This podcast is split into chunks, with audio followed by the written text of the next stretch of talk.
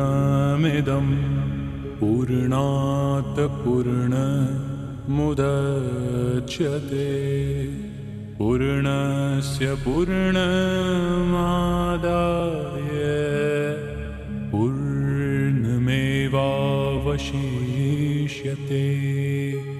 ॐ शान्ति शान्ति Йога Васиштхи. Перевод с санскрита Свамини Видьянанды Сарасвати. Сарга 15. Загробная история о царе. Васиштха продолжил. Мир есть только пространство сознания. Как в чистом пространстве можно узреть воображаемое жемчужное ожерелье, так существует и мир, будучи по своей природе пространством сознания. Все три мира возникают в сознании, как невырезанные фигуры в камне. Но не только в каменной глыбе сознания ничего не вырезано, но и резчик отсутствует. Как движение воды в океане по своей природе становится быстрыми волнами, так видимый мир существует в высочайшем сознании. Лучи солнца, проникая сквозь щель в стене, принимают форму щели. Эти лучи также плотны по сравнению с видимостью мира, как горы, массивны и тяжелы в сопоставлении с пылинкой. Мир сияет не своим светом, он осознается единственно потому, что не отличен от Брахмана. Как солнце и его лучи, проходящие сквозь щель в стене, не отличны друг от друга, но воспринимаются отличными. Эти миры хотя и воспринимаются, но их природа — только пространство сознания, в них нет материальности, как во сне или фантазии.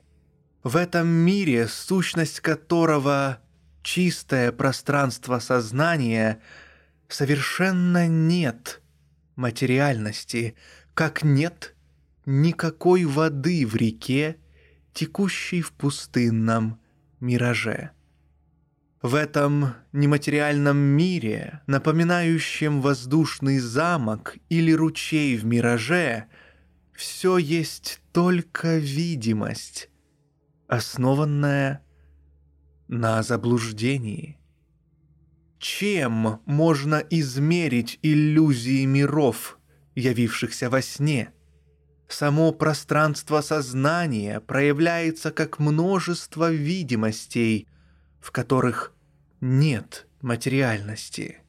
Только в отсутствии верного понимания может быть воспринято то, что называется миром.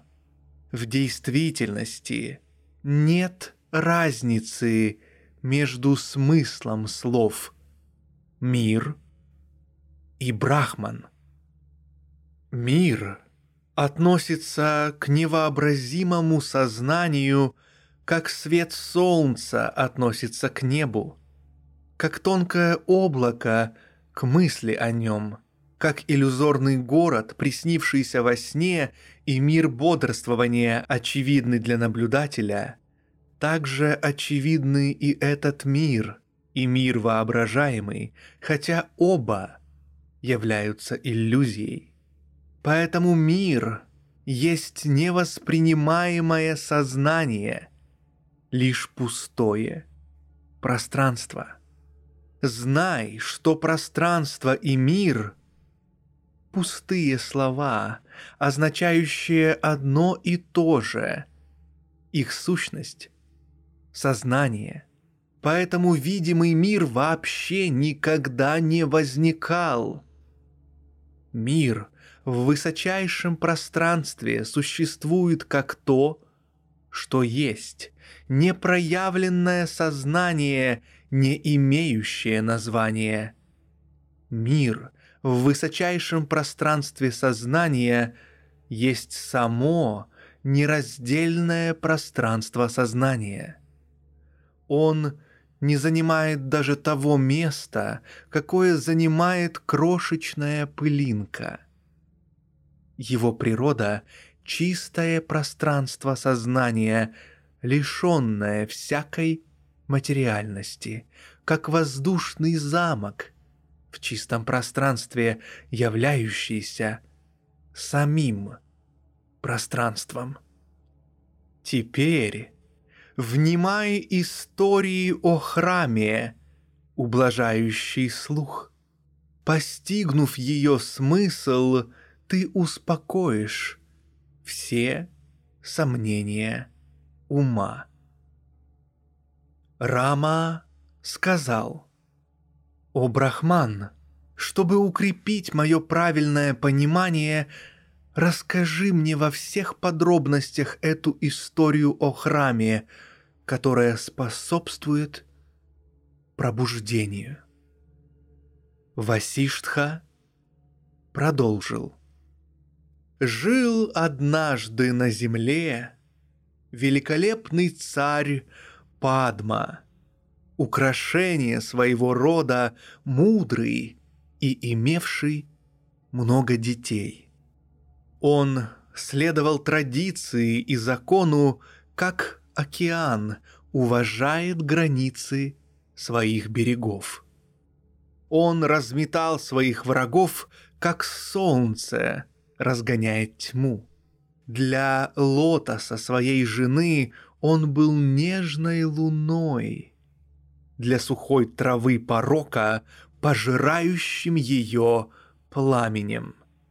Он был надежной горой меру для собрания мудрых.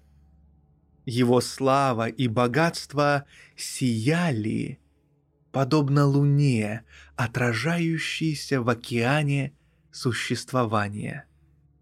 Он был озером для лебедей благородных качеств и солнцем для лотосов чистоты. В сражении он был ветром, заставляющим дрожать противника. Он был львом для слона ума. Он был хорошо осведомлен во всех науках и был воплощением всех прекрасных качеств. Он был тверд и терпелив, как гора Мандара, которой боги и демоны взбивали океан. Он был весной для множества прекрасных цветов, а красотой был подобен богу любви. Он был ветерком для прекрасных лиан развлечений, вишну в смелых предприятиях, луной для благородных лотосов, огнем для плюща дурных склонностей. У этого царя была прекрасная и любимая жена по имени Лила. Окруженная всевозможным почитанием, счастливая и благословенная, она была воплощением богини Лакшми на земле. Она достигла всего. Ее голос был сладким, походка легкой и приятной, а улыбка напоминала вторую луну. Ее лицо, подобное белому лотосу, обрамляли черные локоны. Ее телосложение было совершенным, а ее движения были похожи на изгибы золотого лотоса. Она выглядела как игривая лоза, покрытая множеством пышных соцветий и наполненная соками. Ее руки были словно молодые ветви с распустившимися цветами, и вся она была восхитительна и сладка, как мед. Ее чистое и прекрасное, как лебедь, тело давало прохладу своим прикосновением, подобным прикосновением к водам святого Ганга. Ради услужения мужу она была воплощенной Рати, спутницей Бога любви Камы, который дарит все наслаждения. Когда муж был в печали, она грустила. Когда он радовался, она радовалась с ним. Когда он размышлял, она задумывалась. Красавица была отражением царя, но когда он сердился, она лишь изображала страх. Такова Сарга 15. Загробная история о царе. Книги третьей о создании Махарамаяны Шри Васиштхи, ведущей к освобождению, записанной Валмики.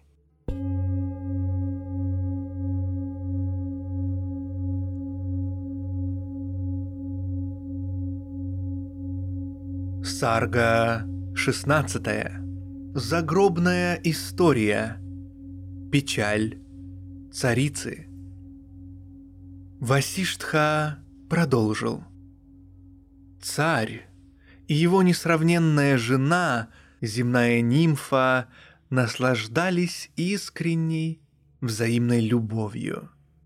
Они блаженствовали в обществе друг друга, в садах, в лесах и густых зарослях, в гуще акаций и в беседках, заросших цветами, на полянах, увитых лианами, на ложах, во внутренних садах, в цветочных аллеях, на качелях, в весенних парках. Они предавались утехам в прудах, покрытых лотосами, на холмах, поросших сандаловыми деревьями, в сени деревьев кальпа и могучих деревьев кадамба, и под деревом ним, в цветущих зарослях сладкого жасмина и тропических мимоз, и в гуще весенних лесов под голоса кукушек, на покрытых лесами и мягкой свежей травой холмах, где бегущие ручьи образуют водопады, искрящиеся дождями звездных брызг. В горах среди россыпи драгоценных камней, в обителях Риши и мудрецов, в отдаленных священных ашрамах, среди цветущих лотосов и белых водяных лилий, в густых лесах, полных цветов и плодов. Они наслаждались жизнью, как молодые и прекрасные боги, испытывая друг к другу сильнейшую, нежную, взаимную, переполняющую обоих любовь. Они разгадывали загадки и головоломки, забавлялись общением жестами, рассказывали друг другу истории, играли в шахматы и другие игры. Они развлекались танцами и историческими представлениями, внимательно изучали поэмы. Они проводили время то в городе, то в деревне, посещая разные места и события, убранные цветочными венками и гирляндами, со многими украшениями, игриво танцуя, они наслаждались, исполняя самые разные желания друг друга и испытывая различные эмоции. Они жевали листья бетеля со свежим шафраном и камфорой и скрывали на своих телах царапины, следы своей любовной страсти, прикрывая их роскошными лианами и цветочными гирляндами. Они играли в догонялки и прятки, забрасывали друг друга цветами, развлекались дома, раскачивая друг друга на цветочных качелях и в гамаках. Они путешествовали на лодках, катались на запряженных слонах, лошадях, буйволах и верблюдах, играли в воде, обдавая друг друга брызгами. Они проводили время в песнях и танцах, ритмично двигаясь в красивых костюмах, слушали песни и истории и наслаждались музыкой лютни и тамбурина. Радостные и веселые, как весенние цветы, они счастливо проводили время в садах, на берегах рек, среди деревьев, на украшенных улицах, во дворцах и их внутренних двориках.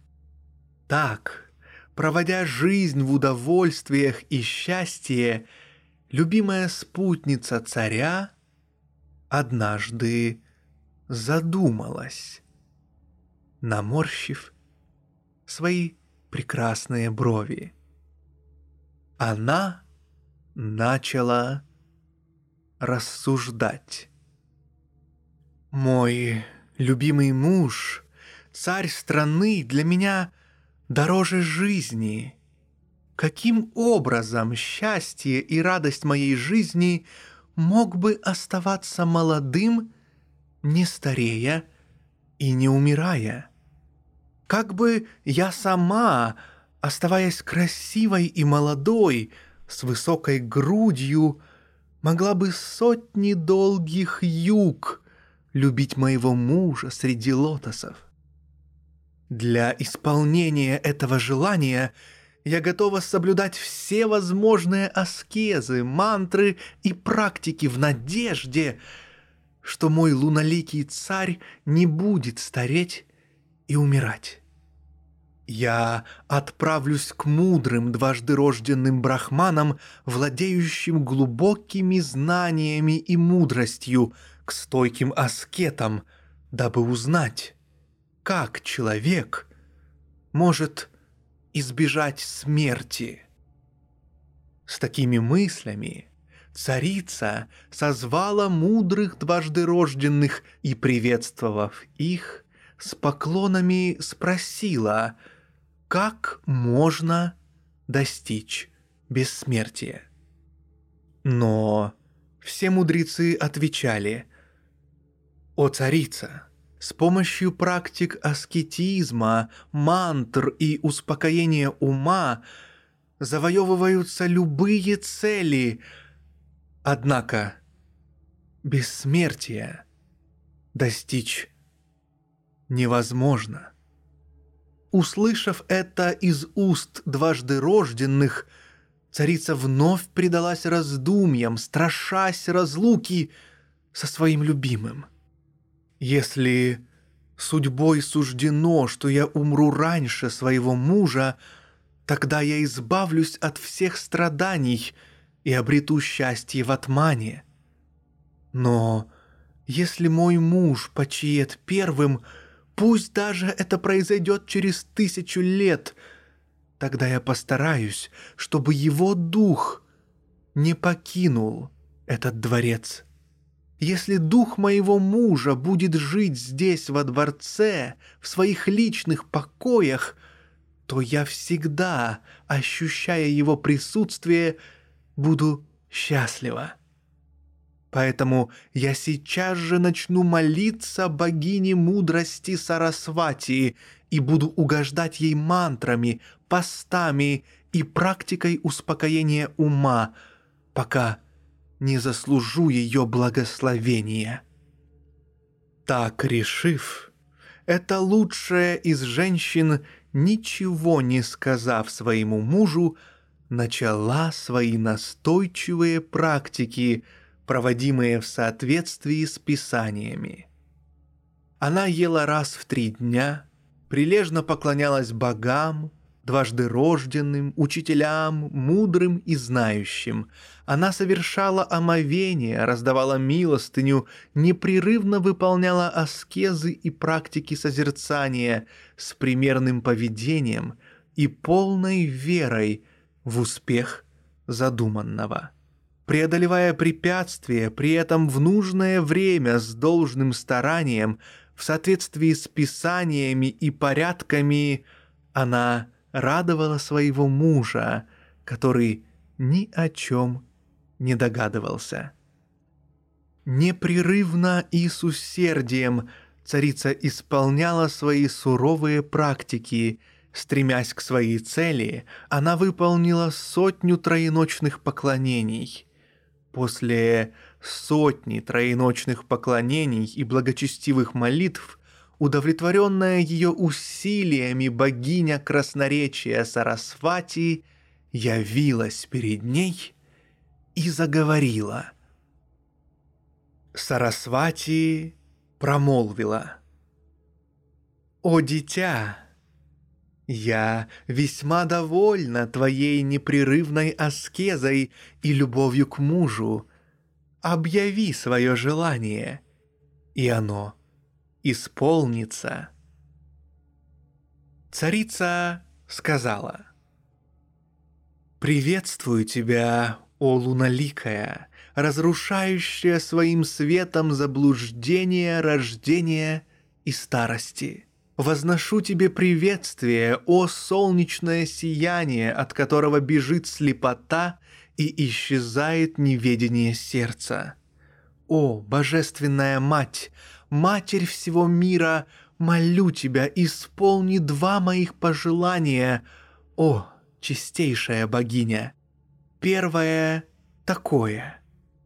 Когда мой муж умрет, пусть его дух, о моя божественная мать, не покинет свои покои, расположенные в этом дворце.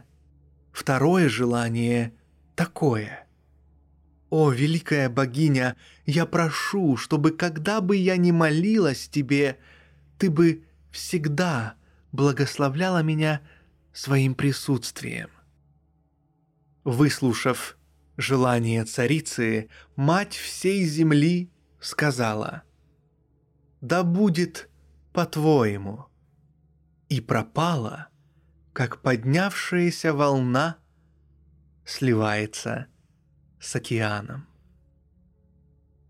Царица, получившая благословение богини, была переполнена радостью и блаженством, как радуется олениха, заслышав звуки музыки. Недели, месяцы, времена года проходили друг за другом, и вращалась на оси лет колесо времени со спицами дней, подталкиваемое летящими мгновениями. Как пропадают жизненные соки в сухом осеннем листе, так однажды проявленное сознание покинуло тело царя когда от жестокой боевой раны он скончался в своих покоях, царица погрузилась в глубокие страдания, как лотос вянет во время засухи. Бутон ее губ побледнел от ядовитого веяния скорбных вздохов. Казалось, она сама близка к смерти, словно лань, раненая стрелой охотника. Огонь ее жизни потух со смертью мужа, как весь дом погружается во тьму, когда прекращает гореть светильник. Она скоро истаяла, утратив присущую ей юную свежесть, как быстрая полноводная река, высыхая, становится мутной и грязной. Она то горестно причитала, то замолкала, как безгласная. Несчастная царица призывала свою смерть, словно белая лебедь, потерявшая супруга. Небесная богиня Сарасвати увидела безмерное страдание тоскующей женщины, ее милосердие было подобно дождю для рыбы, что задыхается в пересыхающем пруду. Такова Сарга шестнадцатая, загробная история, печаль царицы, книги третьей, о создании Махарамаяны Шри Васиштхи, ведущей к освобождению записанной Валмики.